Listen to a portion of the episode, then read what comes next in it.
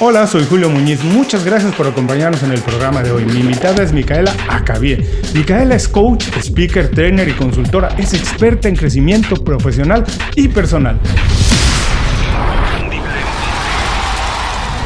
Esto es Inconfundiblemente.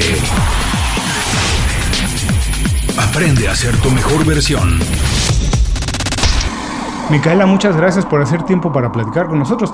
Para quien no está familiarizado con lo que hace un coach en crecimiento personal o profesional, ¿nos puedes explicar un poquito qué haces, cómo te ganas la vida, cuál ha sido tu trayectoria y cómo has llegado al punto en el que te encuentras hoy? Sí, cómo no. Bueno, primero hola Julio y muchas gracias por la invitación. Es un placer estar acá y conversar de estas cosas que de alguna manera nos atraviesan a todos y nos pueden ayudar en nuestro presente y en lo que deseemos para, para nuestro futuro.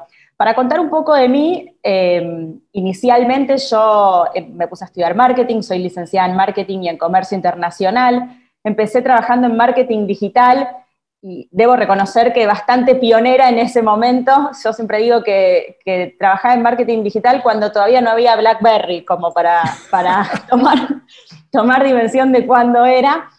Y empecé a crecer dentro de, las empresas en las que estaba, lideraba equipos, entrenaba personas y empecé a sentirle como ese gusto a, lo que era potenciar las habilidades que cada persona tenía y formar equipos. Y me puse a indagar de dónde venía esa parte que me salía tan natural y empecé a formarme en distintas disciplinas. Soy coach ontológico, después hice formaciones en programación neurolingüística, neurociencias, eh, cuestiones de agilidad. Tuve la posibilidad de viajar a Tel Aviv y hacer un curso en la Universidad de Tel Aviv eh, de liderazgo, emprendedurismo e innovación, que para quienes no saben, Israel es uno de los países con más innovación del mundo, está dentro de los 10 países con más innovación del mundo. Se lo llama la Startup Nation por la cantidad de startups que hay. Entonces, es un lugar como cuna para el aprendizaje de todas lo que son las habilidades para, para innovar, para emprender. Y bueno, con el paso del tiempo, eh, yo, como te decía, trabajaba en marketing digital y de a poquito tenía muchas más ganas de abocarme al desarrollo de las habilidades de las personas y empecé a granito de arena por granito de arena, ir construyendo de a poquito hasta que me animé a salir de la relación de dependencia de la empresa en la cual yo estaba como gerente de marketing digital. En lo personal fue un desafío muy, muy grande. Eh, no me animaba, eh, económicamente hablando era un desafío dejar de tener mi sueldo a fin de mes, dejar de tener mis vacaciones pagas y, todas las cosas que, sabemos que son en algún punto beneficios del ser parte de una organización. Pero bueno, tenía ese sueño mío y ese, ese fuego adentro que me, me llevó a, a empezar a desarrollar lo que hoy hago. Bueno, oye, qué historia tan... Perdón, perdón, te interrumpí, querías decirnos algo más.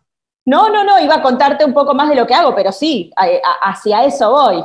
Oye, qué interesante esta historia que además de que estudiaste marketing, trabajaste haciendo marketing y después encontraste que en ti había, además de la capacidad de poder desarrollar otras personas, también empezar una historia tuya de otra manera. Y eh, esto hoy suena como muy natural y hay mucho el discurso este de sigue tu pasión, empieza tu negocio. Eh, algunas veces incluso suena hasta como un lugar común y suena como casi un remedio mágico que todo el mundo debería hacer. Yo personalmente creo que no es así. Eh, creo que para algunas personas es el camino, pero no para todas. Pero lo que sí creo es que la mayoría de personas que tienen un trabajo ahora y que tienen en la cabeza esa idea que a lo mejor deberían atreverse, creo que eh, trabajar para el mundo corporativo es una gran escuela. Quiero preguntarte esto, es, cuando trabajabas en una gran compañía que decías, tenías tu sueldo, tenías tu, eh, tus vacaciones, además de eso, trabajar en una gran compañía tiene muchas ventajas. Si tú nos puedes recordar algunas de las cosas que aprendiste, que te pudiste llevar ahora a ser emprendedora, a trabajar de manera independiente, lo que me interesa es que las personas que están en esa posición no desaprovechen la oportunidad. Y si tienen un trabajo ahora, que saquen el mayor beneficio, al mismo tiempo que cooperan en una compañía, que aprovechen para ellos porque seguramente en el futuro les va a ayudar. tal cual, porque como vos decís, Julio, hay una moda que se habla mucho del emprender, ¿no? Y el emprendedurismo o emprendedorismo, según donde hablemos, se puede llamar de las dos maneras. Y a mí me gusta hacer mucho foco en que emprender no es solamente armar una empresa o armar un negocio. Emprender es una actitud y se puede emprender dentro de una organización, se puede emprender en relación de dependencia y nos ahorramos unos riesgos enormes, como decís, económicos y de un montón de variables. Todo tiene sus pros y sus contras. Una de las cosas que yo aprendí, en, por lo menos en el último trabajo en el que estuve, en un momento el dueño de la empresa, que, que era mi jefe, me dijo, Mica, tengo una idea para desarrollar, desarrollémosla juntos, vos como socia. Para mí fue una propuesta más que interesante, porque yo que tenía, yo ya estaba estudiando coaching, el mundo emprendedor, el ecosistema emprendedor me, llamaba mucho la atención, era como un mundo ideal, donde yo seguía trabajando con un sueldo, con una prepaga, con un seguro, con esto, esto, lo otro, y encima podía desarrollar un negocio. Aprendí mucho de eso, eh, porque si bien yo estaba en un nivel directivo, como, como gerente de marketing digital, había otras decisiones que empecé a tomar. Y aprendí mucho del el proyecto que estábamos llevando adelante, que tenía que ver con, con, el mundo digital, y en muchas cosas en ese momento había vacíos legales, ¿no? Había cosas que por ahí hacíamos porque se podían hacer y hoy ya no se pueden. Y en un momento Google sacó una, una reglamentación que hizo que antes de que lanzáramos el proyecto no pudiésemos hacerlo. Habría, que, había que ajustar tanto que, que, ya lo que estábamos pensando no iba a ser posible. Pero eso es un aprendizaje enorme, eso es un aprendizaje enorme, porque en un momento dije, wow, con todo el tiempo que le dediqué, con toda la energía que le dediqué, yo trabajaba muchas horas en ese momento, porque además daba clases de marketing en un colegio, entonces eh, entre la oficina y los exámenes y armar las clases, y además yo ya estaba empezando a armar mi, proyecto personal, trabajaba muchísimo y, en un momento dije, wow, perdí tiempo. Y no, y ahí es donde también es aprender de, los errores, aprender de, cómo hacemos las cosas, honrar aquellos aciertos que tenemos también, y aceptar mucho el contexto. Yo no podía llamar a Google y decirles, no, cambien la, legislación, eh, esto se tiene que poder hacer. No, aceptar que el contexto nos, nos invita a hacer ciertas cosas y nos limita en otras cosas también. Pero dentro de lo que podemos hacer es elegir. Bueno, en realidad para ser feliz hay que elegir, no tomar decisiones, porque finalmente sean buenas o malas, uno se equivoca pero aprende, pero si nunca decides, si siempre dejas, delegas eso en alguien más y que decida lo que tienes que hacer, finalmente nunca eres feliz porque siempre estás siguiendo los sueños de alguien más. Pero quiero, eh, hay otra cosa que me gustó mucho que me decías del aprendizaje y también que nos dijiste que eh, fuiste a estudiar al extranjero y que además eras profesora de marketing. Y eh, para, alguien que, que, estudió y eso y que después tiene la oportunidad de ser profesor, yo nunca he sido profesor. Creo que de alguna manera, si tienes al, cuando trabajas, tienes un equipo debajo de ti, hay gente que te reporta, hasta cierto sentido tienes es un poco esa función de, eh, de, de transmitir lo que tú ya conoces a alguien más. Pero la idea de estar en un aula con estudiantes. Dime una cosa, ¿eso te, te transformó? ¿Te ayudó a tomar la decisión de emprender? Y por un lado eso, y por otro es, ¿qué cosas que no te gustaban de cuando estudiaste? Que dijiste es que, miren, yo ya yo había estudiado, no es así la vida, cuando trabajas te das cuenta que lo que aprendiste no es necesariamente así. ¿Qué cambiaste? ¿Qué dijiste? Yo no lo voy a enseñar de esta manera, yo lo voy a hacer de esta otra manera para que la gente un poco empiece a tener más la experiencia real de lo que son las cosas. Ok, bien, voy por la primera pregunta entonces. A mí me gusta, yo soy muy fanática del aprendizaje, me gusta aprender, soy muy curiosa. Em, de hecho, yo hoy por hoy me considero creadora y facilitadora de espacios de aprendizaje. Yo entro en empresas, eh, en organizaciones y genero esos espacios de aprendizaje integrando todo lo que estudié. Esos espacios de aprendizaje a veces son grupales, puede ser un workshop, un entrenamiento, un programa de capacitación.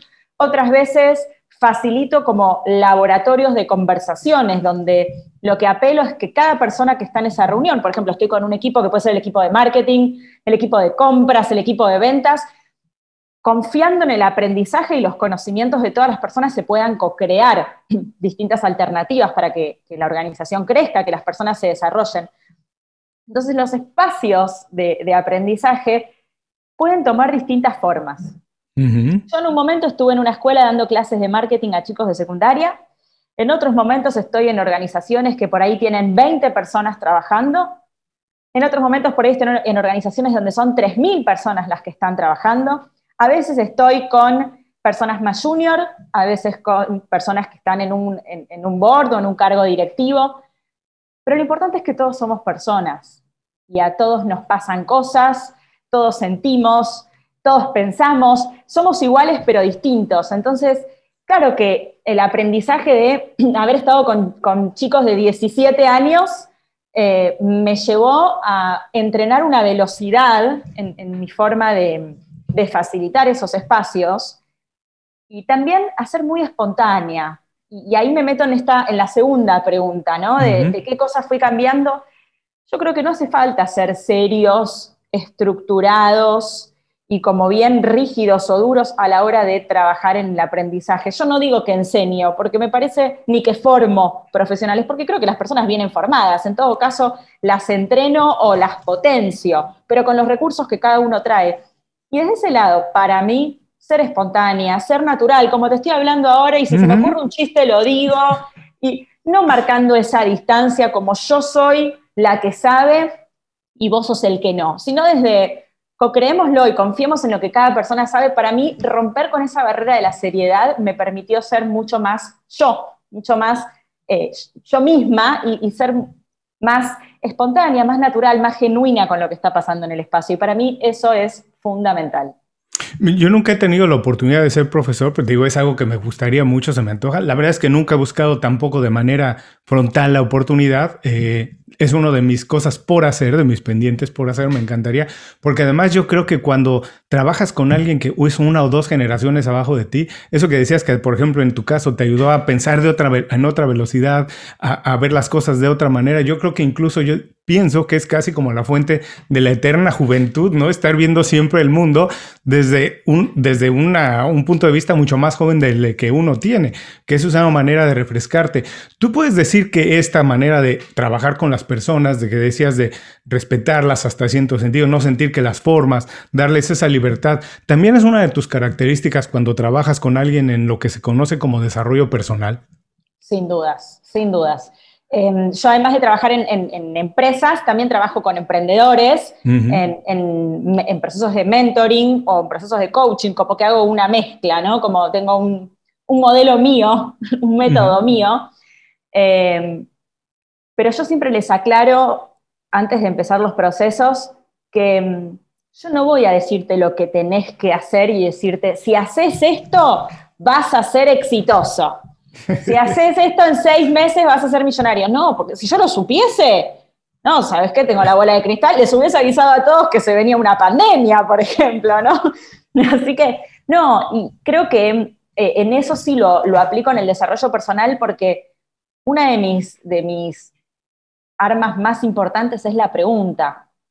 Y desde mm. la pregunta, desde la indagación, es que las personas que quienes reciben esa pregunta pueden pueden aprender en que pueden repensarse y en el repensarse pueden transformarse, pueden transformar lo que son, lo que quieren ser, pueden cambiar. Yo siempre digo que, que, no estamos tallados en piedra. Entonces podemos ir cambiando. La verdad es que yo siempre también tengo esa idea de que nunca estamos terminados, como que siempre estamos en un estado beta y siempre podemos mejorar, siempre estamos cambiando.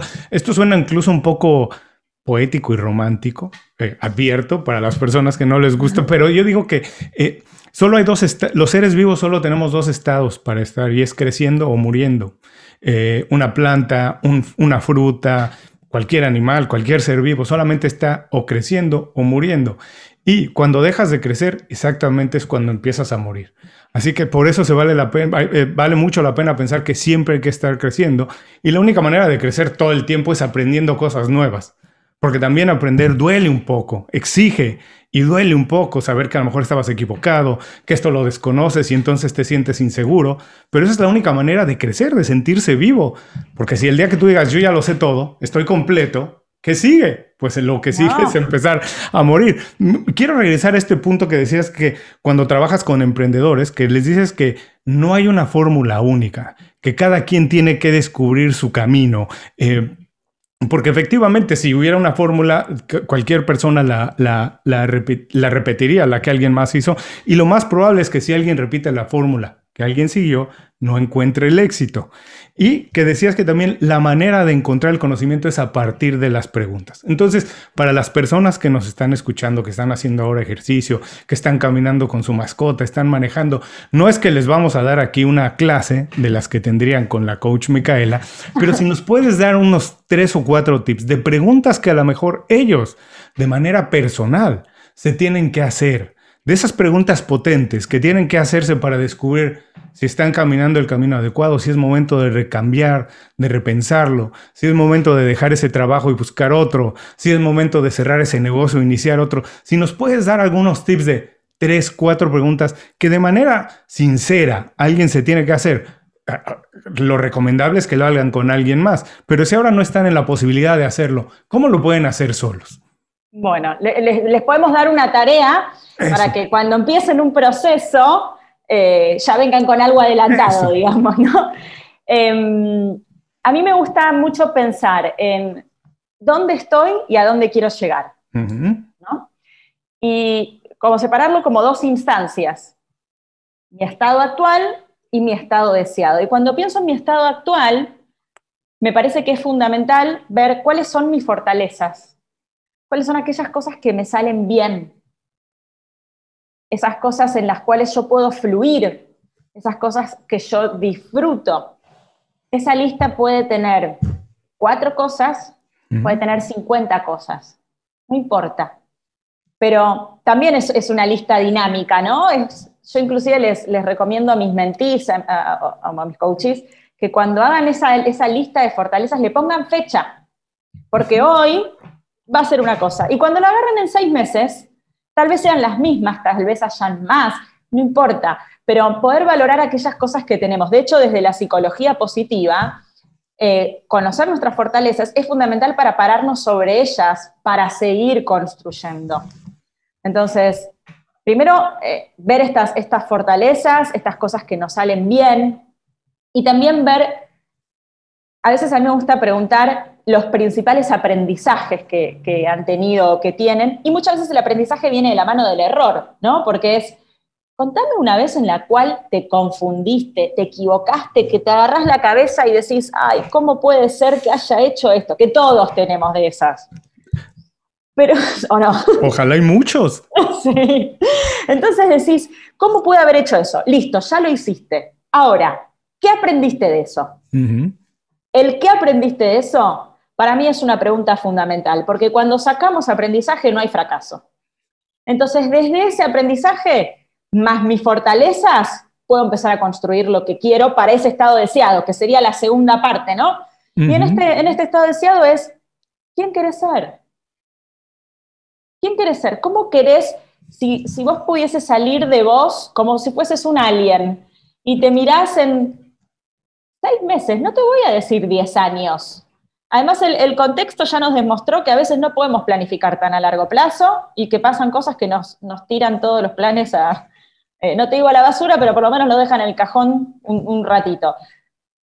¿Qué querés ser? ¿Cómo querés ser? Eh, justo, mira, me, estoy acordando, estoy en un proceso de mentoring con una persona que cuando le pregunté qué es lo que quería trabajar en este proceso, me habló de que quería tener una vida extraordinaria. Muy bien estaba buenísimo, pero el gran trabajo estuvo en descubrir qué era para esta persona una vida extraordinaria, porque una vida extraordinaria para mí es distinta tal vez a lo que es para vos, Julio, o para quien esté escuchándonos en este momento. Entonces, ¿qué querés que tenga esa vida extraordinaria? ¿Cómo querés ser? Y frente a eso, la segunda, que en realidad sería la cuarta pregunta, pero es la segunda de este estado deseado, ¿qué vas a hacer para que eso suceda? Y ahí manos a la obra.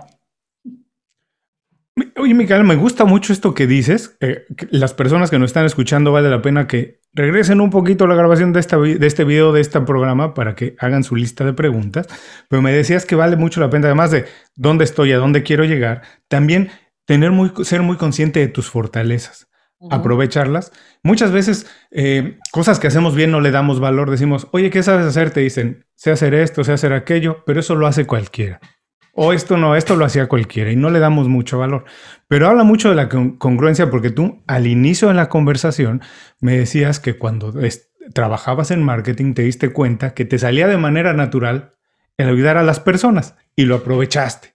Entonces, ahora que trabajas con personas, que las ayudas a encontrar y en este proceso, si alguien llega y, y para trabajar contigo, tiene algunas fortalezas, no se da cuenta de ellas o no las valora tanto, y, pero trabajando contigo te dice, bueno, quiero ser emprendedor, pero quiero ser como Elon Musk, por ejemplo.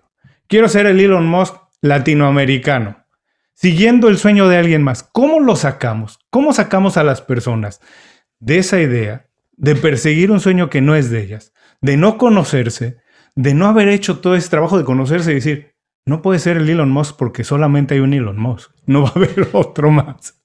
Pero, ¿cómo puedes trabajar? ¿Cómo sacamos a las personas? ¿Cómo las hacemos escapar de ese sueño que no es de ellas para aprovechar sus fortalezas y entonces sí encontrar un camino que es único, el de ellos, en donde pueden encontrar su verdadero sueño y, la realización?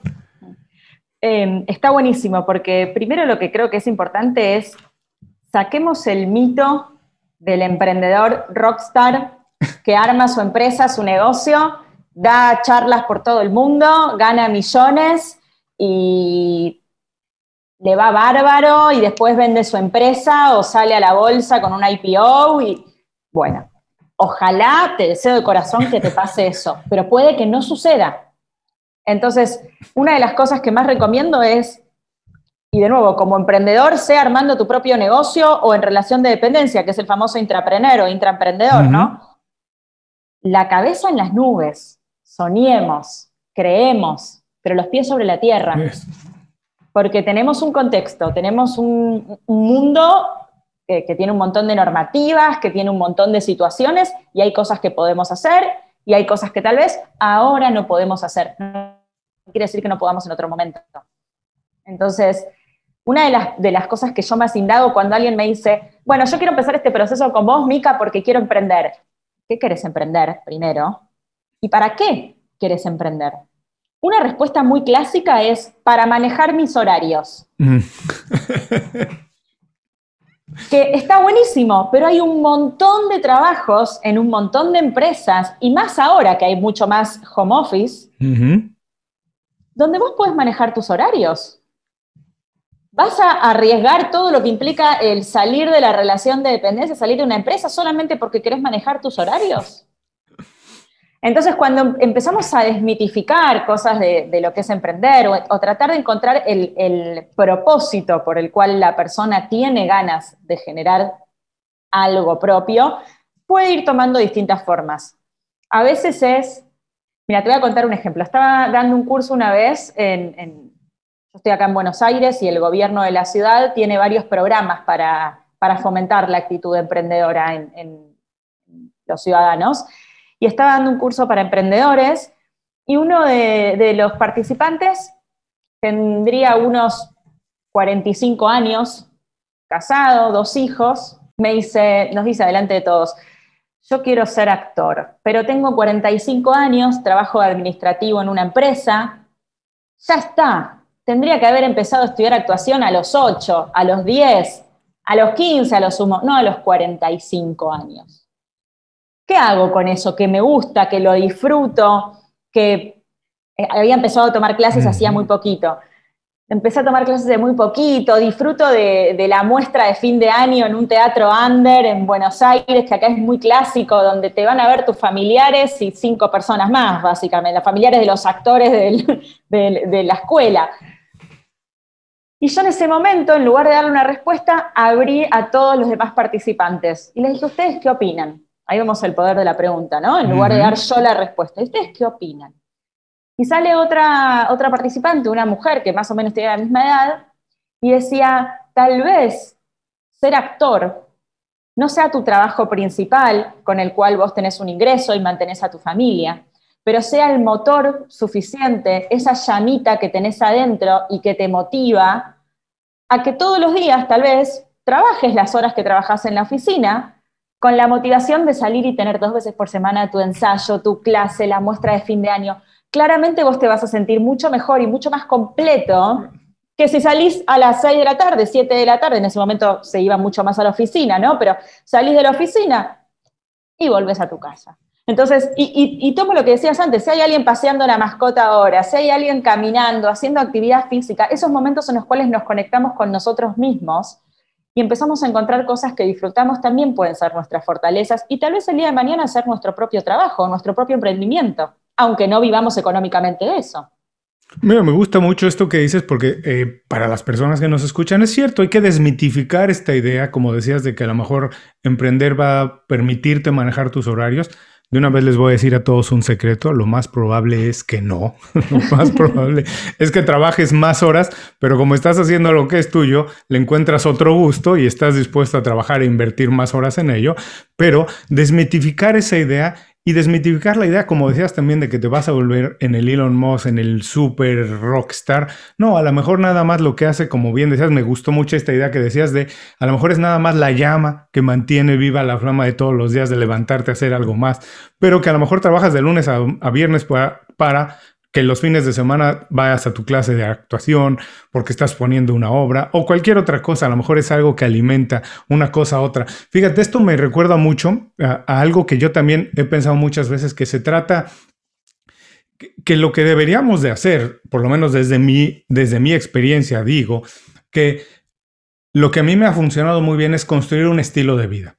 Eh, el estilo de vida no es de lunes a viernes, el estilo de vida es de lunes a domingo, 24 horas al día. No puedo, yo personalmente no podría tener un estilo de vida de lunes a viernes que alimentara nada más el fin de semana, pero eh, que, como que tenemos que encontrar algo que una cosa alimente a la otra. Mi trabajo de lunes a viernes alimenta lo que hago el fin de semana. Lo que hago el fin de semana alimenta lo que hago el durante la semana. El fin de semana a lo mejor me dedico a leer porque quiero implementarlo de lunes a viernes. No quiero el, viernes a las 5 de la, de la tarde cerrar la computadora, acostarme en el coach a ver series de Netflix que nada de verdad me ayudan a lo que viene a partir del lunes. Y lo único que hace realmente es que el lunes, el domingo a las 6 de la tarde me empieza a llenar el estrés de ya viene un lunes más y, y que hice todo el fin de semana y ahí viene otra vez cinco días horribles, sino que realmente encontrar un estilo de vida y a lo mejor encontrar, empatar lo que estás, eh, lo que realmente te gusta con lo que estás haciendo, pero se trata más de encontrar un estilo de vida. Ahora, no quiero aprovechar esto para decir que estamos haciendo esto eh, a mediados de marzo, principios de marzo, mediados de marzo, grabando esto y independientemente de donde estemos viviendo en el mundo, unos días más o unos días menos, hemos vivido casi en encierro, en encierro parcial algo, y las cosas han cambiado. Ya nos dejaste ver por ahí la idea esta de que hoy se trabaja más desde casa, nos ha dado más la oportunidad de ser más flexibles con nuestras rutinas y eso, pero ¿cómo ha cambiado todo esto, Micaela? ¿Cómo ha cambiado la pandemia, toda esta búsqueda de transformarnos, de encontrar algo que realmente nos llene, de crecer personal y profesionalmente? ¿Ha cambiado cómo? ¿De qué manera? Quien todavía no se ha dado cuenta qué debería estar haciendo, eh, en qué va tarde, qué debería... Darnos un poquito, si puedes profundizar esta idea, qué ha cambiado ahora y qué deberíamos estar poniendo más atención. Eh, cambiaron un montón de cosas. De hecho, cuando, cuando se inicia la pandemia y de alguna manera, como vos decías, algunos países más con más encierro, digamos, o, con más cuarentena que otros, algunos países más extensos que otros. Yo acá en Argentina tuvimos una, cuarentena de varios meses. Em, creo que esto llegó, llegó un gran cambio em, incorporó muchos cambios que llegaron para quedarse, que llegaron para quedarse y que presionaron a que algunas cosas que veníamos haciendo con, con cierta pereza mm. eh, no la tuviesen más. Voy a hacer un, a mí me gusta mucho trabajar con diferentes generaciones, si bien eh, trabajo mucho con, con millennials, porque trabajo mucho en empresas de tecnología y, también trabajo con empresas, con gente que, está, que tiene 50 años, ¿no? Y de alguna manera, y lo veía con, familiares míos, no hace falta tampoco estar dentro de las empresas o las organizaciones, eh, sabían lo que era Zoom y nada más. O sabían que existía Skype, pero la realidad es que no lo necesitaban, no lo usaban. Y la realidad es que al principio de, de, la pandemia, la sensación que se vivía, que vivíamos las personas, era una sensación de duelo, porque sentíamos que habíamos perdido muchas cosas hay quienes hablaban que habían perdido la libertad porque no podían salir de sus casas, eh, pero perder el poder ir al trabajo, el poder abrazar a mis seres queridos, el hacer actividad física al aire libre, el festejar un cumpleaños eh, en un bar con amigos. Después, eh, un poco fue cambiando esto, porque si bien perdimos muchas cosas, ganamos otras tantas. Y ahí está qué es lo que queremos ver y con qué nos queremos quedar. Y una de las cosas que, ganamos fueron también algunas conexiones más auténticas, ¿no? Porque mm. el valorar charlas que teníamos con abuelos o con padres, que a veces las teníamos con, el celular en la mano, y de repente hacer una videollamada con tus padres y decir, si no los veo, si no me comunico por acá, ¿cuándo lo voy a hacer?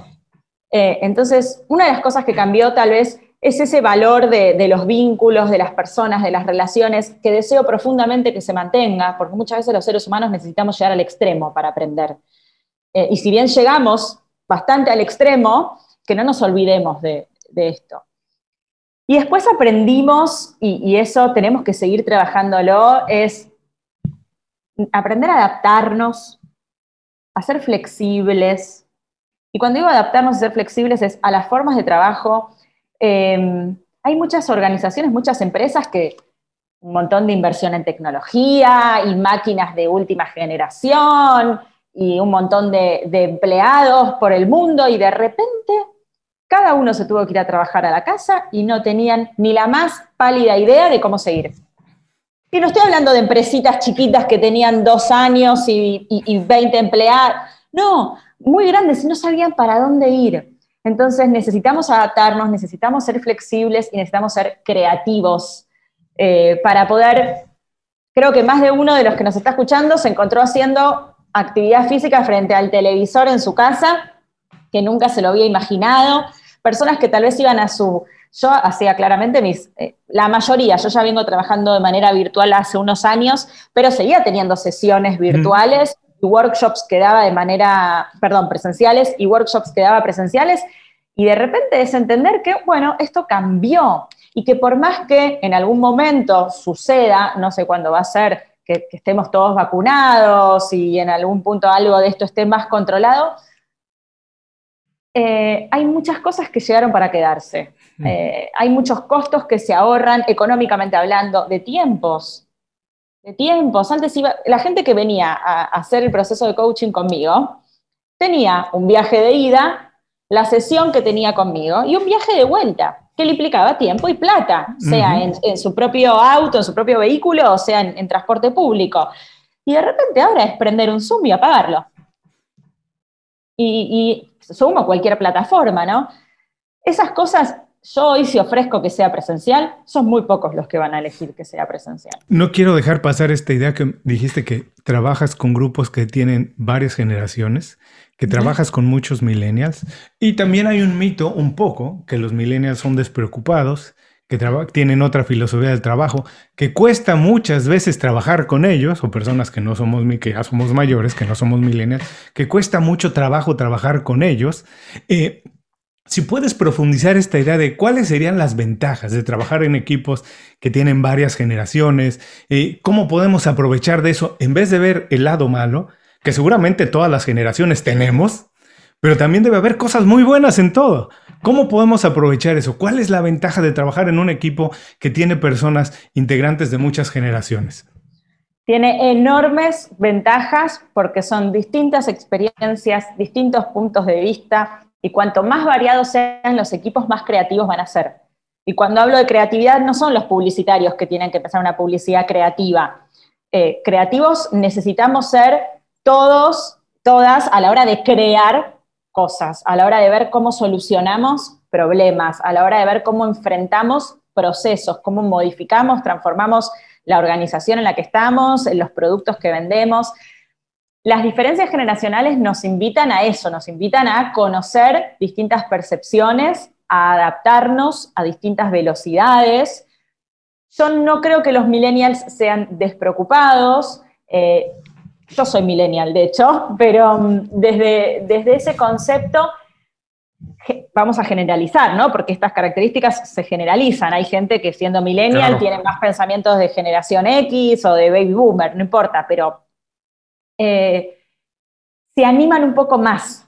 Entonces, en ese animarse un poco más, se animan un poco más a irse de viaje con una mochila y no saber cuándo vuelven y llegar a una ciudad que desconocen sin ningún hotel, ningún hostel reservado y se animan a cambiar de trabajo y se animan a renunciar a su trabajo y armar su propia empresa, tratar de emprender y armar un negocio.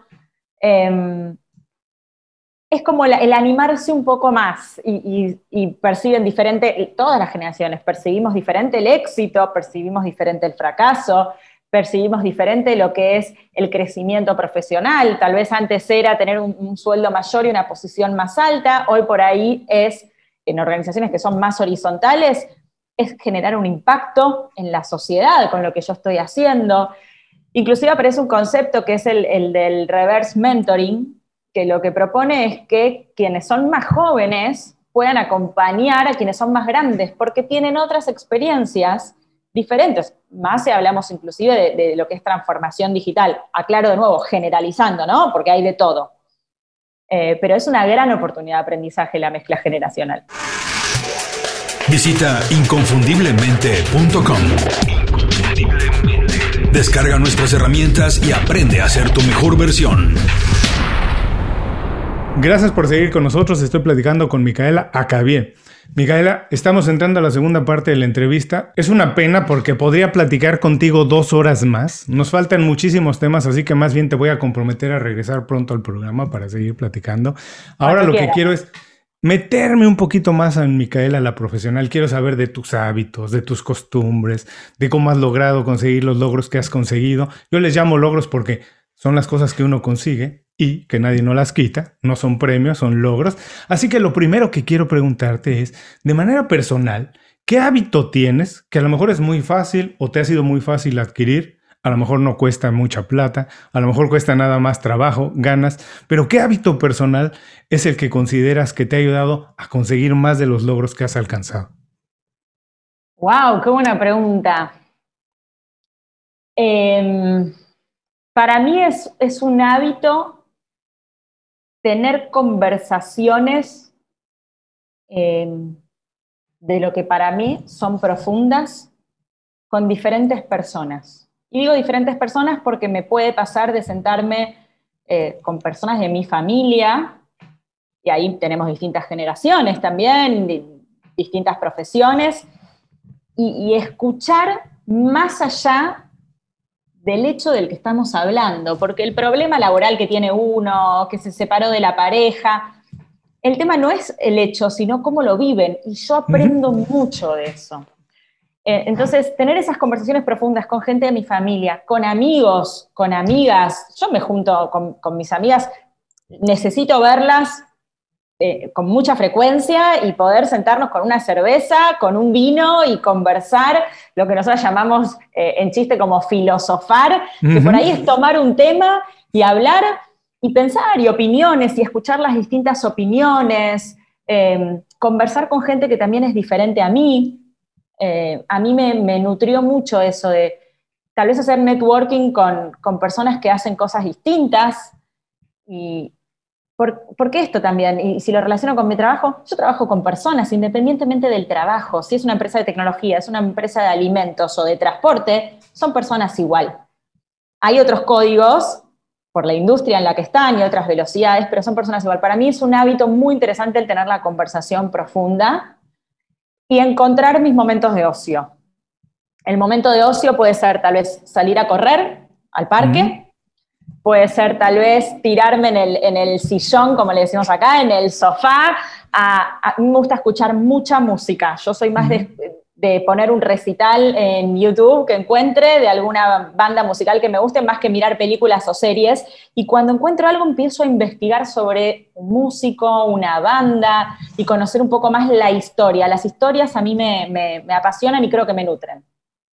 Esto tiene mucho que ver con lo que también nos decías antes, que te apasiona el aprendizaje. Lo que nos has dicho es que te gusta aprender de prácticamente cualquier oportunidad de cualquier persona y yo comparto contigo eso. Creo que podemos aprender siempre que estemos dispuestos a hacerlo. Ahora, por favor, esto no se lo digo a muchas personas, esto se queda entre nosotros nada más.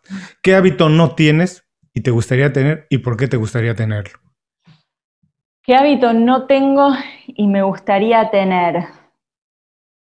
Bueno, em, yo creo que esas cosas van cambiando, ¿no? Como decíamos antes, somos personas dinámicas y vamos cambiando y tal vez en algún momento quería tener un hábito que hoy no tengo. Una de las cosas que me gustaría incorporar más en cantidad es la meditación. Si bien medito, medito con mucha menos frecuencia de lo que quisiera. Y creo que es un hábito que me gustaría incorporar, que me ayudaría mucho, que lo recomiendo mucho, de hecho. pero que a mí me gustaría hacerlo con, más frecuencia. Sí, cojeamos del mismo pie. A mí también me gustaría hacerlo más. he intentado con aplicaciones. Eh, no logro hacerlo todos los días por X, Y o Z, pero es uno también de mis pendientes. Por lo menos lo hago algunos días de la semana. Antes nunca lo hacía, ahora lo hago unos días de la semana y de verdad que ayuda mucho.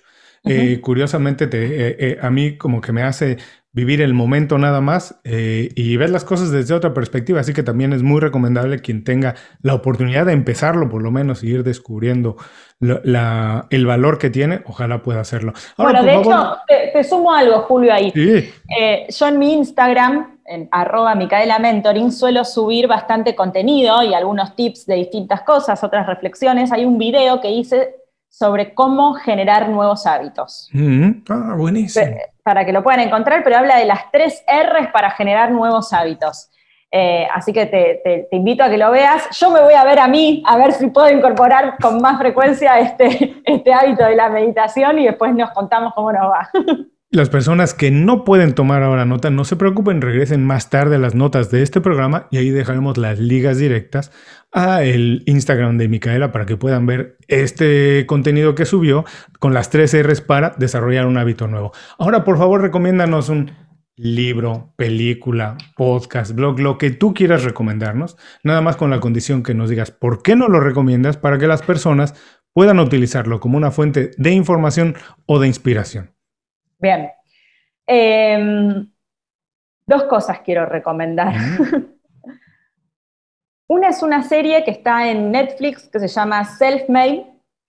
Es una serie, yo soy, si miro series, suelo mirar series relativamente cortas. Cuando tienen muchas temporadas y mm. muchos capítulos, no, no puedo. Self-Made, si no me equivoco, tiene cuatro capítulos. Es la historia de una mujer, está basada en una historia real eh, no la quiero contar porque inclusive son cuatro capítulos, pero muestra mucho lo que es el reinventarse profesionalmente, mm. eh, todas las barreras que muchas veces quienes deciden emprender algo tienen, no todas, pero muchísimas de las barreras, algunas económicas, algunas a nivel personal familiar, algunas en cuestiones de género, eh, es muy interesante ver todas esas cosas y ver cómo la mujer reacciona, podés estar de acuerdo o no con un montón de actitudes que ella toma, pero cómo ella acciona, reacciona, reflexiona eh, frente a todas estas situaciones. Eh, está basada en una historia real, entonces mm. después de ver eso es como que empezás a conocer historias que hay de fondo en un montón de aspectos. Para mí es muy interesante para conocer mucho de la actitud emprendedora de la que hablo, aunque no sea en relación de dependencia. Y la otra cosa es, em, yo hace dos años tuve un programa de radio, ese programa de radio hoy está en YouTube porque en su momento lo dejé de hacer, en una radio que, salía en Latinoamérica, pero por temas de trabajo lo dejé de hacer, pero en ese programa que se llamaba Innovation People, yo invitaba a personas innovadoras y las entrevistaba. Eh, todos esos programas están subidos en mi canal de YouTube. Y ahí es para mí desde este hábito que te digo, de tener conversaciones profundas y de conocer historias, conocer experiencias de gente innovadora en distintas industrias, para mí es fundamental para inspirarnos y abrir nuestra cabeza. Así que eso también lo recomiendo. Son entrevistas del 2018, pero son personas que vale la pena escucharlas. Cuando el contenido es bueno, es como se dice en inglés evergreen, que todo el tiempo está verde, vale la pena revisarlo. Así que bueno, también para todas las personas que nos están escuchando o están viendo este video, no se preocupen si ahora no pueden tomar notas, regresen más tarde, visiten las notas del programa y dejaremos las ligas directas a las recomendaciones de Micaela. Y esta serie de Self-Made me interesó mucho, eh, prometo yo también verla, así que ya me dejaste deberes para el fin de semana, la revisaré porque suena muy interesante. Como sabes, me gusta, como sabes, Micaela, el programa se llama Inconfundiblemente, las recomendaciones de los invitados hablan mucho de ellos, no solo de su expertise, sino también de quién son como personas. Y esto me gusta mucho, porque lo que quiero saber ahora es por qué Micaela es inconfundible. ¿Qué te hace diferente? ¿Qué te hace inconfundible? Eh, la, pregunta más fácil, ¿eh? Em, yo creo que en, el, en los últimos años logré ver, logré ver eso. Para mí, el ser espontánea, el ser genuina, el ser natural, me hace inconfundible, porque no me pongo ninguna máscara y ninguna careta, ni cuando doy un workshop en una empresa, ni cuando hago consultoría, ni cuando hago un mentoring. Si me equivoco, me equivoco. Si doy una opinión, aclaro que es mi opinión y que no es palabra santa. Si me quiero reír, me río. Si quiero hacer un chiste, lo hago. Eh, para mí esa espontaneidad, esa naturalidad me hace inconfundible. Y mi experiencia me hace inconfundible porque mi experiencia es mía y no es de nadie más. Nadie estuvo conmigo ni trabajando ocho años en marketing digital. Yo en los últimos tres años viví el 30% del año en Tel Aviv. Me iba a Israel y volví a Argentina. No hay ninguna persona en Latinoamérica que haya hecho eso. Que trabaje en el desarrollo de las habilidades de, las personas y que haya vivido tres meses por año, en los últimos tres años, coordinando el programa que yo coordiné, porque yo el curso que hice lo fui a coordinar. Es mi experiencia y nadie me la puede sacar. Y en esto, y voy a tomar también, eh, y entiendo que estamos cerrando, esto que nombrabas de los logros. Yo tengo mis logros, vos tenés tus logros, todos tienen sus logros. Para algunos serán chicos, para otros serán grandes, no importa, pero cada uno tiene sus logros. Para mí mi experiencia es un logro. Para mí tu experiencia, Julio, es un logro. Y quien está del otro lado tiene que honrar también su experiencia y sus logros. No importa cuán grandes sean. Los atravesaste y llegaste hasta acá. Y eso ya es un montón. Y mira qué bonita respuesta, porque además vivimos un mundo donde se nos dice que para ser exitosos tenemos que parecernos a alguien más y todos los mensajes que recibimos es que el éxito es X, Y o Z, que no lo decidimos nosotros, que tenemos que alcanzar eso. Así que ser espontáneo como lo eres tú, tienes toda la Ese es el único y verdadero logro. Y además es el valor más importante que tenemos como profesionales, como emprendedores, como personas. Ahora, Micaela, si tienes la oportunidad, has dicho un montón de consejos, de ideas, tips durante la entrevista, durante la conversación, pero si tienes oportunidad de que las personas se queden con una idea de esta conversación, que digan, wow, escuché a Micaela con Julio y me quedó esta idea, ¿con cuál quieres que se queden? me gustaría que se queden con, una, con un pensamiento como de posibilidad, ¿no? de, apertura, de, que nuestras habilidades se pueden desarrollar, se pueden entrenar. Eh, que, que, erradiquemos eso de yo no soy creativo, yo no soy flexible, yo no sé hacer esto, yo no puedo con esto. No, las habilidades se aprenden, se entrenan, se desaprenden, se vuelven a aprender nos equivocamos, así que, que, tenemos la posibilidad de desarrollar siempre y cuando tengamos las ganas y generemos esa posibilidad. Miguela, muchísimas gracias por dedicarnos tiempo, compartir tus ideas, consejos, experiencias, ser tan espontánea con nosotros. Ya nos has dicho muchas cosas, pero por favor, por último, para que las personas, mira, después de escuchar esto, se queden el resto del día con una sonrisa en la cara, danos el último consejo y dinos dónde podemos saber más de tu trabajo, dónde podemos aprender todo lo que estás haciendo. Eh, voy a agarrarme de lo que acabo de escuchar que decías como consejo, sonreír.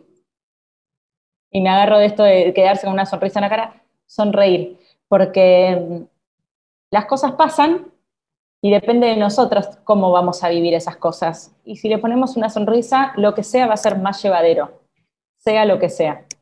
eh, así estemos creciendo o muriendo, como decías antes, eh, con una sonrisa el crecimiento va a ser más lindo o lo que sea que nos traiga el, destino también va a ser más agradable. Así que sonreír desde ese lado, también el cuerpo se lo cree y nos genera esa emoción que, que suele ser más funcional.